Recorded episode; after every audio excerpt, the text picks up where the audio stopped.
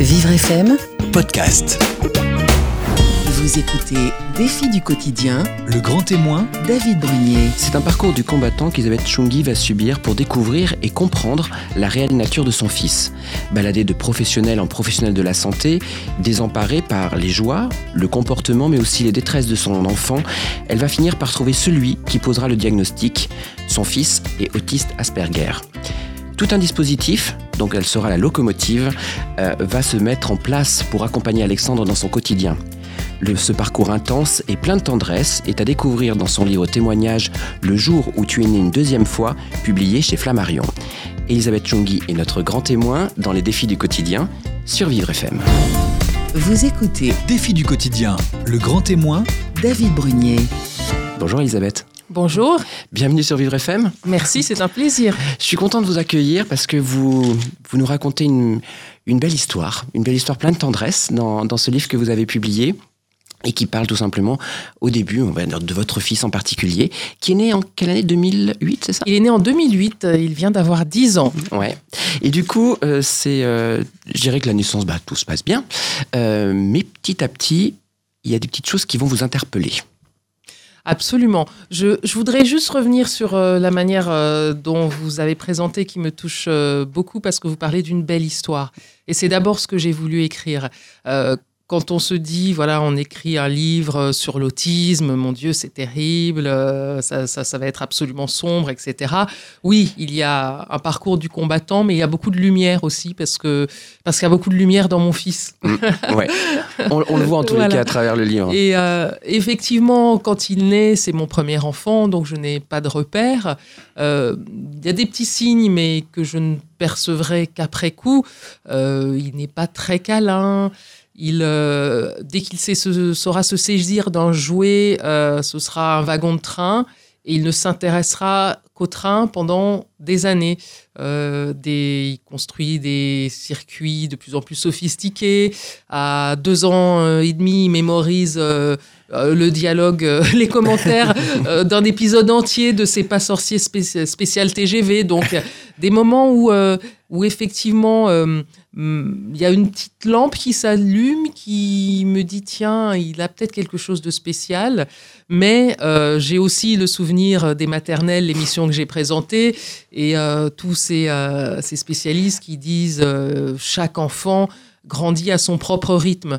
Donc euh, je ne m'en inquiète pas plus. Ouais. Mais c'est vrai que c'est ça qui est assez, euh, euh, assez surprenant dans l'absolu, c'est qu'on on se dit oui, vous avez été confronté euh, par euh, votre travail dans les maternelles avec justement ces différents enfants.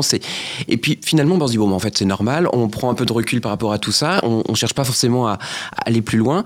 Finalement, c'est de la connaissance quelque part qui vous a quelque part mis ce là ou ce, ce retrait en disant bon, on va attendre un petit peu, on va voir ce qui va se passer. Surtout que les médecins étaient d'avis avec vous, enfin dans le sens où tout allait bien, il fallait juste lui laisser le temps. Oui, voilà, les médecins étaient euh, de mon avis.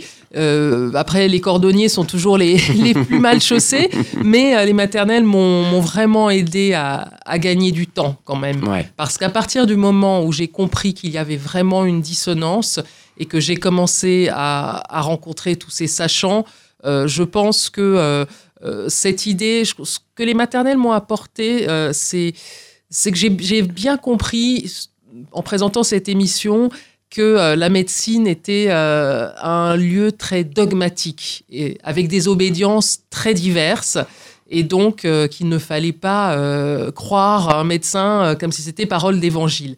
Et donc ça m'a beaucoup aidé pour contester les diagnostics, pour avancer dans dans ce chemin quasiment à l'aveugle Ouais. au début. Voilà, cette idée que le sachant n'a pas la science infuse m'a beaucoup aidé. Oui, parce qu'il y aura une vraie recherche par vous-même qui va, euh, qui va venir au fur et à mesure. Enfin, au début, je dirais, puisque quand vous allez avoir le premier quand même signe, vous dites, bon, il y a quand même quelque chose, il faut que je, je cherche un peu. On va voir que vous allez vous, vous muter ou vous, vous changer en, en enquêtrice presque avec des, des nuits sur Internet notamment. Oui, mon travail de journaliste euh, m'a aidé parce que j'ai vraiment fait euh, de l'investigation. Euh, quand je vois que mon enfant est en souffrance, c'est vraiment là où je m'active. Quand je vois des, des- toutes ces colères de fin de journée. Euh, on peut se dire au début, euh, voilà, ce sont des Mm. caprices d'enfants, et, et non, ce sont des colères de souffrance. Plus tard, je saurai que ce sont ces fameuses crises de décompensation qui dépensent tellement d'énergie à être avec les autres en société journée. toute la journée que voilà, il y a un trop plein à un moment et qu'il faut qu'il s'échappe. Donc effectivement, à un moment, j'ai euh, j'ai repéré un faisceau de de particularités qu'il avait. Et sur la base de ce faisceau, euh, j'ai mené mon enquête sur Internet. J'ai mon entourage aussi qui m'a beaucoup aidé parce que dans mon entourage, euh, ma sœur notamment a une amie euh, dont, dont un enfant est Asperger et elle trouvait que qu'Alexandre a Des présenté des similitudes. similitudes. Mais Mm. oui, ça a été un vrai travail d'enquête. Et sans pouvoir poser de diagnostic, je savais que c'était une course contre la montre. Ouais. D'abord pour, pour arrêter la souffrance, d'abord. Mm. Mais après coup, euh, course contre la montre, parce que euh, on sait aujourd'hui que plutôt au- que c'est très important de diagnostiquer l'autisme de manière précoce, parce que la plasticité cérébrale est optimale jusqu'à l'âge de 10, 10 ans, ans. et qu'on peut donc voilà, corriger beaucoup de rigidité Ouais. et défaire beaucoup de blocages. Et en termes de maman, euh, là, c'est avant même de le parcours avec tous ces sachants. Là, on va en parler évidemment parce que ça a été quand même un parcours du combattant. Euh, comment on est un peu désemparé Qu'est-ce qui se passe? Quand on voit que notre enfant euh, souffre, en- puisqu'il y a des vraies souffrances que vous détectez justement et qui vous alertent Comment on arrive à, gérer ça, je dirais presque au quotidien? On, on a tout le reste passe au second plan. Euh, L'année où Alexandre est vraiment en souffrance, ça correspond à une année où je suis euh, dans un pic professionnel, où je suis très exposée. Je présente un magazine culturel euh, sur France 2, donc avec euh, enfin, le- les mauvais côtés de l'exposition Mm. que ça suppose, les attaques, etc. Euh, donc quand on est à cette phase-là d'une carrière, on, on est obligé de batailler pour conserver son poste, on est obligé euh, de réseauter, on est euh, obligé de grenouiller le soir, euh, d'écumer les mondanités, aller dans les dîners en ville. Et pour moi, c'était inconcevable parce qu'il il était hors de question. Je, savais la détresse de mon fils le soir et c'était hors de question. Donc, donc, donc finalement, mon, mon réflexe de maman a été d'être euh, au plus près de mon enfant, tout Ouais. simplement, comme beaucoup de mamans Ouais. en fait. Non, mais c'est vrai que c'est euh, il y a une, quand même une, si- une similitude ou une, une correspondance parce que le deuxième jour euh, où vous recevez les premiers jours vos audiences de cette fameuse euh, émission que vous présentez, c'est le deuxième jour où il va à l'école. Oui, ça rentrait à l'école maternelle. C'est un les grands les grands sommets se rencontrent. Oui, dire. oui, oui, c'est- c'est c'est une journée de montagne russe parce qu'effectivement, le- les audiences tombent, euh, elles, elles sont pas très bonnes, mais pas catastrophiques non plus. Mais surtout, euh, mon téléphone est coupé parce que euh, Alexandre refusait d'aller à l'école. Donc, j'ai dû littéralement le traîner.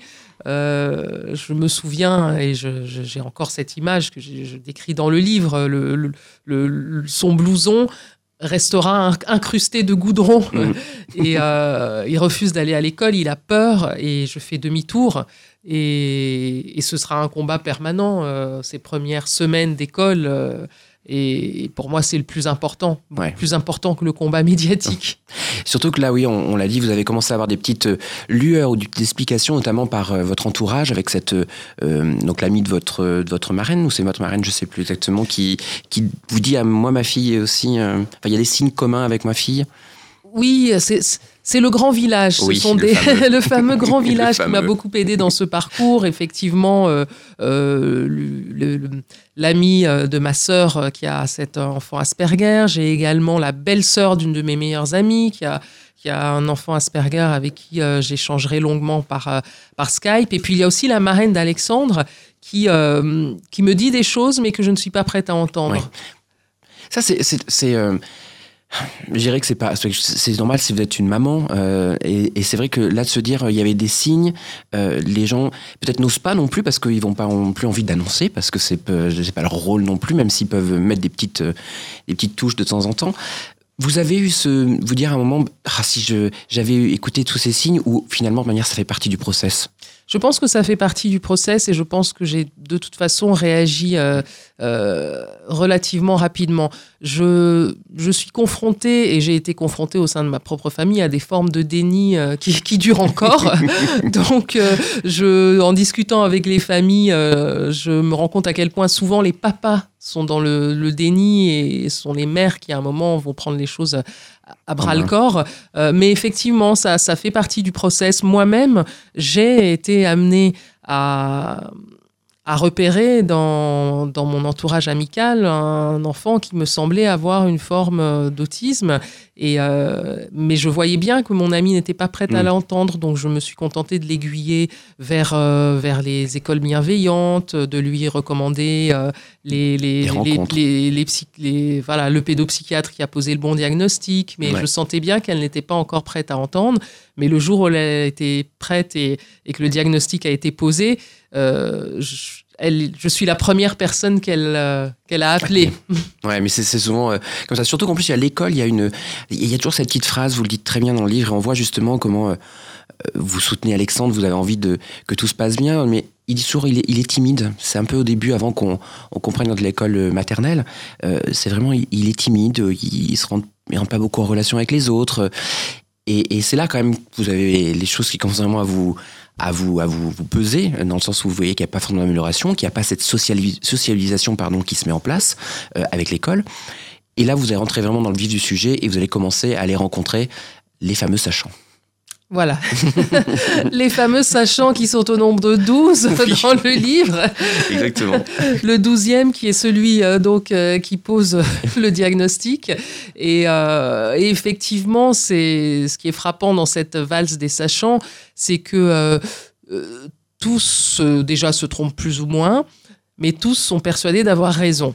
Euh, alors après, dans cette valse de je, je- il y a des catégories. Il y en a qui, qui sont bienveillants, mais qui sont dans leur pratique et Mhm. qui vont pas forcément euh, être euh, dans une écoute fine. Euh, et puis, il y a les, illu- les illuminés. Oui. Il y en a un On en particulier que je ne serais jamais allé voir dans mon état normal.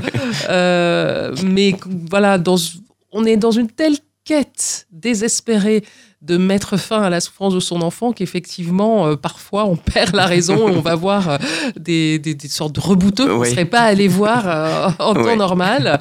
Et globalement, des sachants qui manquent singulièrement de psychologie.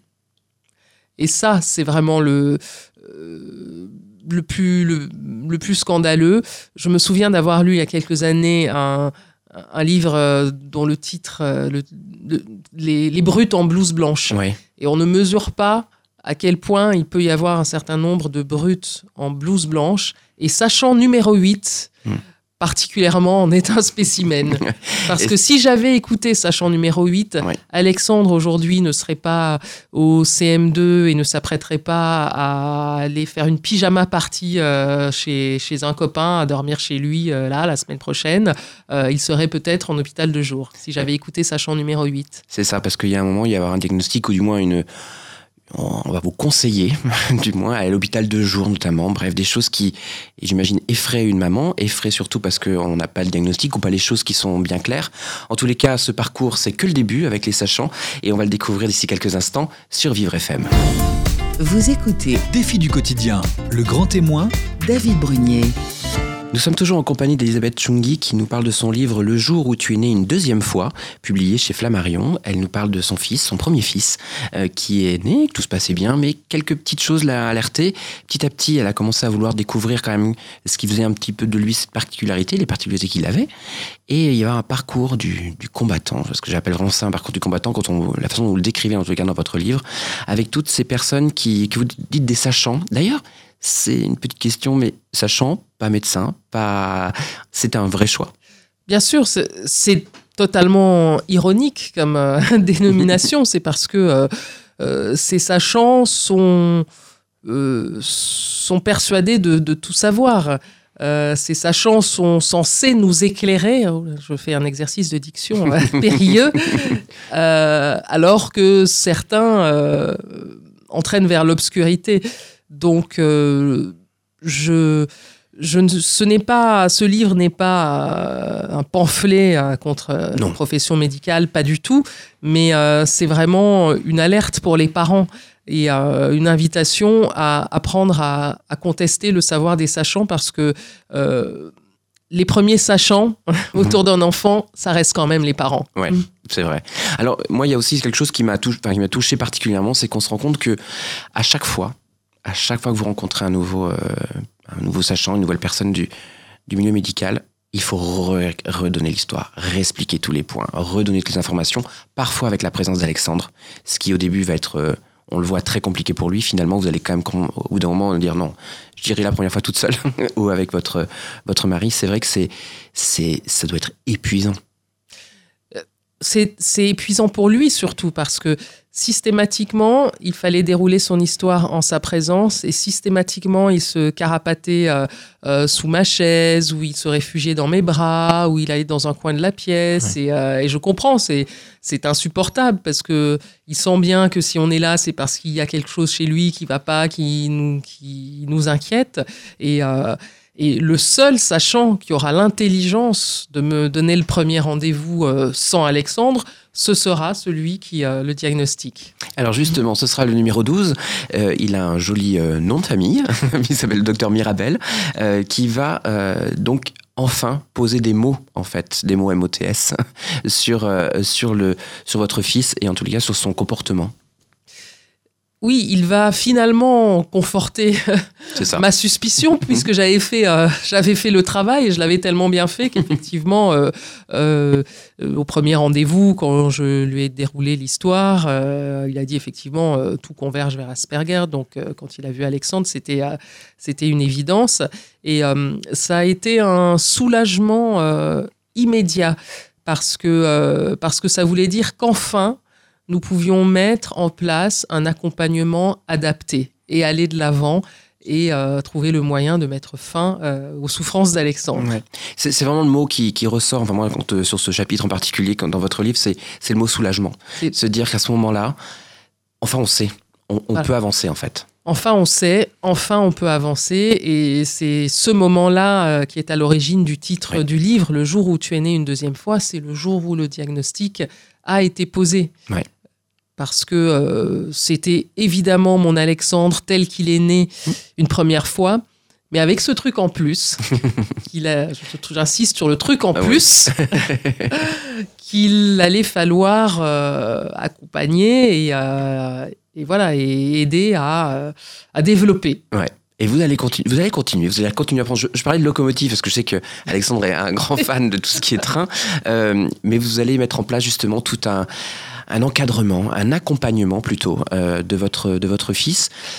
Mais on va encore rencontrer quelques difficultés euh, puisque vous allez euh, vous approcher. Alors le nom exact, je vais essayer de le trouver, c'est la maison à la MDPH. Qu'est-ce que c'est que la MDPH La maison, euh, la MDPH, c'est la maison départementale des personnes handicapées. C'est ça. Donc, euh, c'est le guichet unique, quel que soit le handicap, pour euh, obtenir euh, euh, des allocations, des accompagnements, des aménagements. C'est euh, c'est le guichet unique. Et euh, dans MDPH, il y a le D qui a son importance, car euh, D comme département, ça veut dire que euh, il y a des départements où c'est un organisme relativement efficace euh, et il y a d'autres départements où c'est la catastrophe. D'où euh, une série d'acronymes. Je me suis beaucoup amusée à chercher des acronymes, euh, à savoir par exemple mais, mollusque dormant, paresseux, mais néanmoins hostile. Euh, voilà, il y en a quelques-uns comme ça, parce que, pour vous donner un exemple, il faut, euh, pour obtenir euh, une notification de décision, bon, évidemment, il faut remplir un dossier long comme, euh, comme le bras. Euh, attendre, selon les départements, ça peut varier de 6 mois quand on a vraiment de la chance, à 18 mois quand on, a- on habite dans les territoires d'outre-mer, par exemple, mais pas seulement. On reçoit un joli papier qui vous attribue des allocations qui ne couvrent en général pas le quart de ce que couvre les charges euh, pour engagez. accompagner de- les dépenses engagées par les familles. Euh, vous recevez donc, euh, dans le cas euh, d'enfants qui ont besoin d'un accompagnement à l'école, d'une auxiliaire de vie scolaire, on vous attribue un, un nombre d'heures d'auxiliaire de vie scolaire. Donc vous vous dites, euh, enfin, le bout de tunnel est arrivé. Mais pas du tout. Parce que ce n'est pas parce que le papier vous attribue une AVS qu'elle va arriver. Non. Moi, j'ai rencontré une famille qui a attendu 4 ans. Ah oui. Donc, euh, j'en ris parce que j'ai la chance d'avoir eu les moyens de contourner ce monolithe, euh, d'avoir les moyens financiers. Mais c'est un vrai scandale parce que les familles qui n'ont pas les moyens d'avoir recours à des accompagnants privés qui officient dans des écoles privées, Ouais. eh bien, ce sont des familles en détresse. La semaine dernière, j'étais encore euh, en chat avec une, euh, une maman euh, dont l'enfant a été déscolarisé parce que l'AVS euh, promise n'est toujours pas arrivée. Et ça, c'est un vrai scandale parce que ça pointe, ça pointe notre système de santé à deux vitesses. C'est- là, on le voit tout à fait dans votre livre. Vous le dites d'ailleurs, vous êtes très honnête sur le sujet en disant heureusement euh, qu'Alexandre est né dans une famille qui pouvait se permettre euh, de, euh, de lui avancer les, les- frais, de, de l'accompagner le plus tôt possible sans avoir à attendre indéfiniment. Moi, j'ai re- repris juste un petit, euh, un petit passage que je vais juste lire pour vous prévenir tous celles et tous ceux qui vont peut-être devoir passer par cette fameuse maison, euh, puisqu'il y a un nombre de sigles incroyables. Vous dites bienvenue donc dans la galaxie merveilleuse de la MDPH et sa pléiade d'acronymes. Pour pouvoir obtenir une AVS à l'école, il faut déposer un dossier à la MDPH afin que la CDAPH puisse valider un PPS. À cet effet, il faut, prévenir un il faut remplir un dossier GEVA-SCO euh, qui sera constitué suite à une réunion de l'EEE, à laquelle devra prendre part l'enseignant de référence dans ce secteur. Pendant votre dossier, vous ferez aussi une demande d'AEH. Alors, je ne comprends absolument rien, vous imaginez bien, et je me dis que quand on est dans une situation de, délicate, compliquée, où on doit s'occuper de son enfant qui a besoin de cette aide, et qu'en plus on est confronté à ce genre de situation, mais c'est une double peine. Oui, c'est la double peine. C'est comme si on vous achevait à coups de talon. Ouais. En fait. Vous êtes déjà plus bactère et en fait, euh, voilà, on, On en cloue le cercueil. on en remet un coup. Et, euh, et ça, c'est le vrai scandale. Et, si j'ai écrit ce livre, c'est vraiment euh, pour cela, pour faire, pour faire bouger les lignes. J'ai eu la chance sur un plateau de télévision de rencontrer la secrétaire d'État aux personnes handicapées. Et je pense que je vais pas la lâcher parce que euh, parce que il y a des choses qui commencent à aller dans dans le bon sens sur le papier, c'est-à-dire euh, voilà, euh, on, va si, si les promesses sont tenues, euh, si la loi est appliquée vers un diagnostic plus précoce. Mais vraiment, cette question de la MDPH, c'est un nœud parce qu'en plus. Les, les- les commissions qui attribuent les aides, etc., sont composées de personnes qui connaissent pas forcément l'autisme. On ne connaît pas les critères et c'est départemental. Donc, euh, à tel point que euh, le docteur Mirabel nous a conseillé de déménager parce que dans le département où on habitait, je cite, ils sont vraiment rats. Ouais. Et, euh, et donc, une des choses, euh, une des mesures urgentes à prendre, c'est de créer une commission nationale qui traiterait les dossiers de manière anonyme Mm. et de trouver une manière d'accélérer la prise en En charge charge. des dossiers. Parce que, euh, imaginez un, un enfant euh, qui attend une AVS 4 ans, un ou une AVS 4 ans, euh, qu'est-ce qu'il fait pendant ce temps? Il est déscolarisé. Et c'est ça, et c'est du temps perdu, et c'est du temps perdu pour, pour euh, de, la, voilà, de la remédiation, pour, euh, pour euh, après en faire un adulte autonome et qui a, qui, qui a sa place et contribue à la société. C'est ça qui est extrêmement choquant. C'est-à-dire que aujourd'hui, dans ce pays, si on n'a pas les moyens d'accompagner les enfants, les moyens financiers d'accompagner nos enfants différents, on est dans une société qui les met sur le bord de la route. Donc, pour eux, c'est un drame, mais pour notre société tout entière aussi. Euh, qu'est- Qu'est-ce que c'est une société qui exclut d'emblée une partie d'elle-même? Est-ce qu'on a envie de vivre dans une société comme celle-ci? C'est la, c'est une des vraies questions, euh, je trouve, dans votre livre, justement, cette, euh, cette volonté de, de dire, voilà, Alexandre, en tous les cas, euh, va avoir un magnifique avenir. Il va réaliser plein de choses.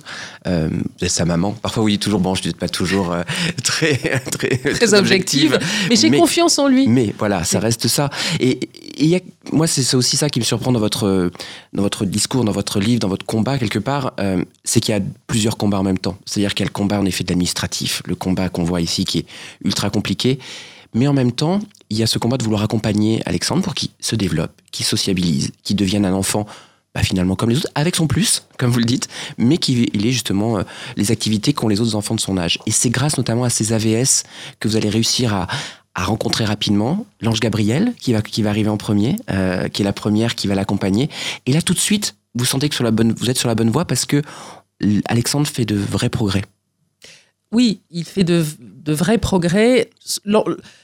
L'enjeu était vraiment la, socialisation pour Alexandre. Les apprentissages, euh, euh, voilà, je sais qu'on peut trouver euh, sa voie même euh, même sans faire des brillantes études scolaires, etc. Donc c'était vraiment pas l'enjeu primordial. L'enjeu c'était qu'il socialise. Donc avant même l'arrivée de de, de l'AVS, c'est, je mettais en place des stratégies de socialisation dès que je voyais qu'il y avait un, un, camarade dans sa classe qui l'intéressait, vers qui il avait envie d'aller j'invitais ce camarade euh, à la maison parce que Alexandre était rassuré, il était dans son territoire, ils étaient deux et non pas dans une classe et ça permettait de, tisser des échanges. Donc, euh, donc effectivement, nous, parents différents, on est, euh, on est des, des, des, Sun Tzu, enfin c'est l'art de la guerre, on est des stratèges parce qu'on doit bricoler en permanence et inventer nos stratégies.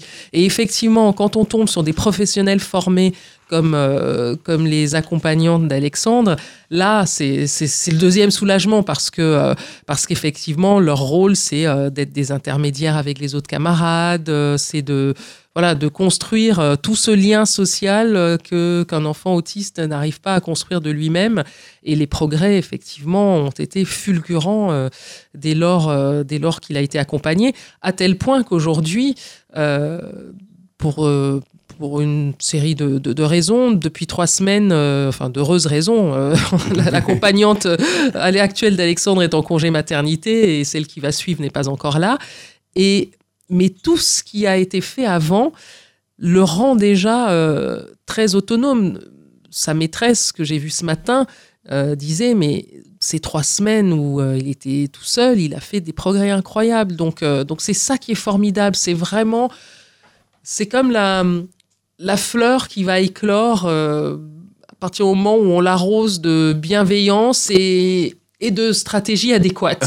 oui, puisque c'est un mix des deux. Et d'ailleurs, cette bienveillance, elle va venir évidemment de vous, on l'a vu, mais il y a aussi tout un, un panel de gens qui vont euh, l'accompagner, qui vont, on, parlera, on va parler des buddies notamment, c'est euh, fameux, mais aussi son frère qui est arrivé un peu après, toutes ces personnes qui vont l'aider, l'accompagner, le stimuler et le faire avancer sur son chemin. Restez bien avec nous, on les découvre d'ici quelques instants sur Vivre FM. Vous écoutez Défi du quotidien, le grand témoin, David Brunier. Nous sommes toujours en compagnie d'Elisabeth Chungi qui nous parle de son livre Le jour où tu es né une deuxième fois, un livre qui est centré sur euh, son fils, la découverte de son euh, autisme Asperger, euh, qui est avec nous et qui a été publié chez, chez Flammarion. Alors, on a vu ensemble, Elisabeth, justement tout ce parcours qui a été mis en place, cette structure qui finalement a réussi à, se mettre en place aussi pour l'accompagner au quotidien, à l'école notamment. et on, voit au, cours de tous ces, chapitres qui s'enchaînent de cette évolution, qu'il y a eu beaucoup de gens qui l'ont accompagné, alors de façon consciente, inconsciente parfois, euh, mais euh, c'est ça aussi qui a qui fait le succès aujourd'hui de, de la socialisation d'Alexandre. De, alors notamment, une des personnes dont je veux parler, c'est son petit frère. Parce qu'il a eu quand même un petit frère quelques années après. Il a eu un petit frère et son, son petit frère l'a beaucoup aidé parce qu'il lui a un peu servi de cobaye hein, en, matière de relations sociales. Euh, tout en restant dans, dans, le rôle du grand frère. Et son petit frère qui, qui est plein d'entrain et qui, voilà, qui, qui a assez vite aperçu que son frère était un peu différent et notamment il était très désemparé par par les crises de décompensation d'Alexandre. Et donc, quand il avait trois ans, j'ai expliqué à Raphaël, j'ai essayé de mettre des mots pour expliquer syndrome d'Asperger en, un enfant de 3 ans, ce n'est pas très simple, donc j'ai utilisé le mot maladie, alors que ce n'en est pas une, mais je trouve du comportement, je me suis dit, euh, voilà, trop compliqué pour, lui. compliqué pour lui. Et euh, Raphaël a eu cette réaction absolument désarmante. Il a dit, ah d'accord, je comprends, c'est un peu comme quand moi j'ai la diarrhée. Et l'analogie était finalement très juste, parce que les crises de décompensation, c'est un trop plein qu'il faut déverser comme mm. ça et dont on perd le contrôle, un peu comme une bonne diarrhée. et donc, euh, on s'est tous les trois, on a éclaté de rire parce que ça a fait rire Alexandre aussi.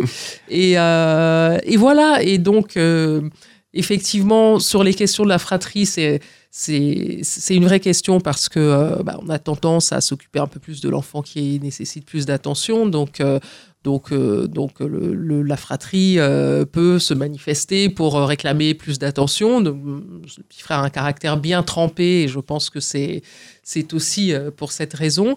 mais oui, il fait partie de cette galaxie bienveillante autour d'Alexandre qui contribue à à le, sortir de, cette bulle dans laquelle il rentre parfois, parce qu'il a besoin d'y retourner parfois.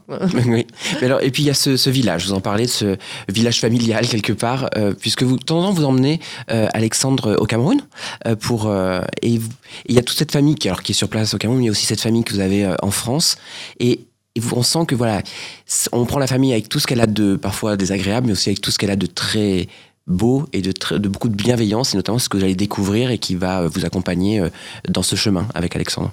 Oui, il a été, on a été littéralement enveloppé par par ma famille, euh, ma famille de sang, mais aussi ma, famille de cœur, mes amis d'enfance qui ont été très présentes, parce que ça a été un parcours très solitaire, lui et moi, ce moment du cette quête de diagnostic et et j'ai toujours pu compter sur, euh, sur des, des, des, des, membres de la famille élargie, euh, un ami, voilà, la Lennon School par exemple, je l'ai trouvé grâce à un ami qui m'a dit tiens, euh, je vais te mettre en contact avec une amie qui a un enfant autiste, et puis euh, en discutant avec elle, je me rends compte que son fils a été scolarisé dans cette école, donc mmh. immédiatement elle écrit une lettre de recommandation.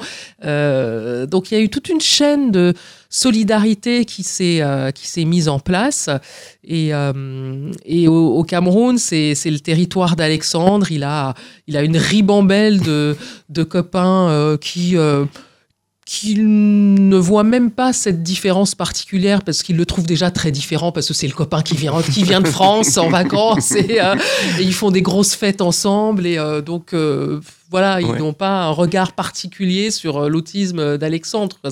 C'est juste le copain qui vient deux fois par an de France et avec qui on est super content de batifoler dans les vagues. il, il aime toujours autant nager?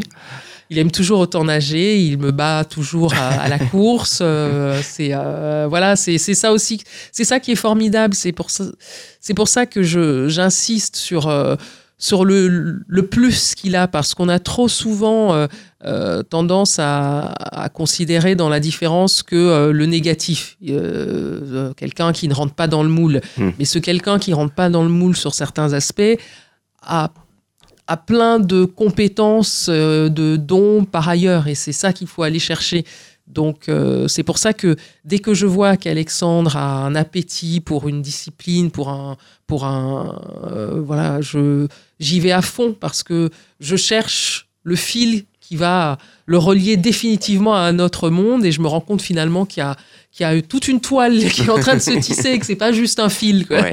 C'est exactement ça. Puis c'est vrai que ça va être aussi, peut-être pas rassurant, c'était pas le mot, mais euh, par exemple, vous avez, quand vous avez fait vos recherches, vous avez vu que notamment des, hum, entreprises de la Silicon Valley euh, employaient euh, des gens qui étaient autistes Asperger parce qu'ils avaient des compétences que parfois le commun des mortels n'a pas, et inversement d'ailleurs, mais, mais que c'est complémentaire finalement. Voilà, c'est complémentaire, et c'est ça qui est formidable, c'est cette intelligence qui consiste à aller chercher d'autres formes d'intelligence derrière ce qui peut être perçu comme un, handicap.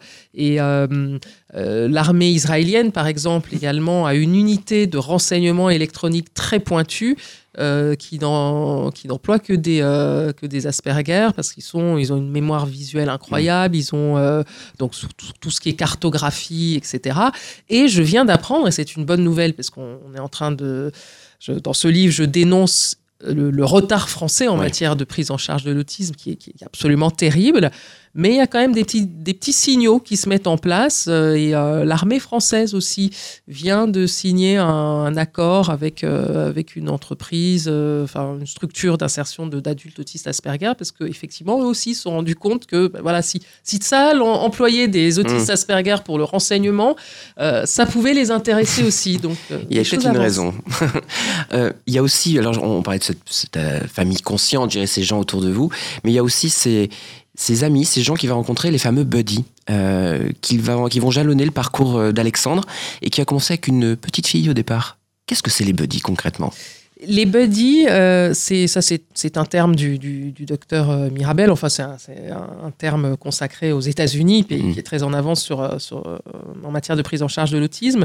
Le buddy, c'est c'est une personne sur laquelle l'enfant autiste va pouvoir s'appuyer par mimétisme et qui va servir de lien avec le collectif.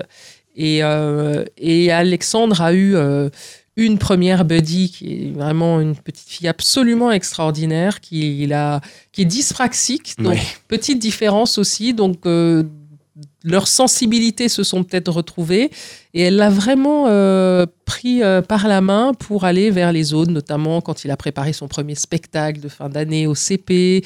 Et elle, était toujours très attentive quand elle sentait qu'il était perdu en classe avant, avant d'avoir euh, son AVS. Enfin, vraiment un, être de lumière qui est d'ailleurs euh, toujours l'amoureuse d'Alexandre. Ah, toujours. oui, elle a déménagé, mais on arrive avec ses parents, on a gardé contact et on arrive à les réunir une fois par an. Et, euh, hmm. et euh, à chaque fois qu'on demande à Alexandre, trois ans plus tard, qui est son amoureuse, il continue de parler d'Astrid. D'accord. Parce qu'après, il va rencontrer d'autres buddies qui vont justement l'accompagner dans toutes ces écoles, notamment cette fameuse école euh, dans laquelle il est allé, qui s'appelle la Lennon School, qui est à Paris. Euh, et du coup qui va vraiment euh, lui apporter tout le, le terreau, j'allais presque dire, pour euh, pouvoir continuer son, son, son, bonhomme de chemin. Oui, cette école est formidable, mais malheureusement c'est une école privée et, et, on en revient encore à cette mm. injustice sur la prise en charge et la scolarisation en matière de prise en charge et de scolarisation des enfants autistes. c'est une école qui est en qui a des petits effectifs, 15 ou 16 par classe. Et euh, au début, euh, Alexandre a une hyperacousie qui euh, altérait encore plus sa concentration, qui est déjà altérée, puisqu'il a un trouble de l'attention. et, mais c'est vraiment une pédagogie tellement différente. C'est la, la pédagogie à l'américaine, c'est valoriser ce que l'enfant sait faire, c'est responsabiliser les camarades pour aider ceux qui sont euh, plus en difficulté et vice-versa. Et, ça, ça a été euh, formidable pour Alexandre, puisque euh, dans cette école arrivent par exemple des, enfants qui entrent dans cette école sans parler un, mot de français, qui ne parlent qu'anglais. Et donc, Alexandre était valorisé, on lui demandait bah, d'aider ses camarades anglophones à apprendre le français, et c'est voilà, se faire ensemble, se faire ensemble que cette école cultive et qui est absolument formidable et qui fait que qu'Alexandre est aujourd'hui entouré, euh, d'amis, hein, sans, compter que euh, les filles l'aiment aussi. il dégage quelque chose d'une telle sensibilité que euh, voilà, le, ce qui est toujours revenu dans, dans la bouche des, différentes personnes qui l'ont accompagné, c'est un enfant attachant. Donc, euh, donc, pourvu que ça dure, pourvu que ça dure. Moi, j'ai une question un, petit peu plus personnelle. On, découvre votre parcours, votre parcours, celui d'Alexandre et votre parcours aussi à travers ce livre ces dernières années, puisque ça fait depuis l'âge de 5 ans qu'il a été diagnostiqué, mais il a 10 ans aujourd'hui. Est-ce que vous aussi, vous êtes né une deuxième fois? En, écrivant ce livre, je n'y pensais pas une seconde. Et puis, euh, puis quand j'ai envoyé la, photo par WhatsApp à un ami au Cameroun, il m'a dit, la photo du titre, il m'a dit euh, Mais tu parles de toi aussi, non? Et euh, j'avais pas forcément réalisé, mais oui, oui, oui, Alexandre m'a transformé. Il m'a transformé il m'a appris la relativité, mais je crois que ce qu'il m'a, ce qu'il m'a vraiment apporté, qui me manquait cruellement, c'est euh, la confiance en moi. Mmh. Avant, j'étais quelqu'un qui, qui doutait beaucoup. Je, et cette ce manque de confiance pouvait se matérialiser, notamment à l'antenne, dans mes émissions, par une forme de retenue, par peur, euh, de, voilà, par manque de confiance. Et quand je vois aujourd'hui les montagnes qu'on a soulevées ensemble, je dis on parce qu'il les a soulevées avec moi, mais moi j'en ai soulevé quelques-unes aussi quand même. Plus rien ne m'effraie, donc, euh, ça, donc vraiment je lui dois ça. Et, euh, les personnes qui, euh, notamment dans le milieu professionnel, qui me connaissent, me disent mais on, voit bien, on voyait que tu avais changé. Maintenant, on comprend ce qui t'a fait changer. Je suis, parce que finalement, voilà, la carrière est passée au second plan, euh, et puis parce que j'ose plus affirmer des choses, euh, j'ai moins peur de. Enfin, je, je suis mieux dans mes baskets, en fait, grâce à mon fils. Ouais. C'est aussi simple que ça. c'est aussi simple que ça. Comme quoi, finalement, c'est bien. C'est des beaux parcours à plusieurs, en tous les cas. Elisabeth, c'était un plaisir de vous accueillir ici, euh, sur Vivre FM. On vous souhaite évidemment plein de belles suites avec euh, vos deux enfants aussi. Et puis, on vous dit à très bientôt. Merci. Merci beaucoup. Vivre FM Podcast.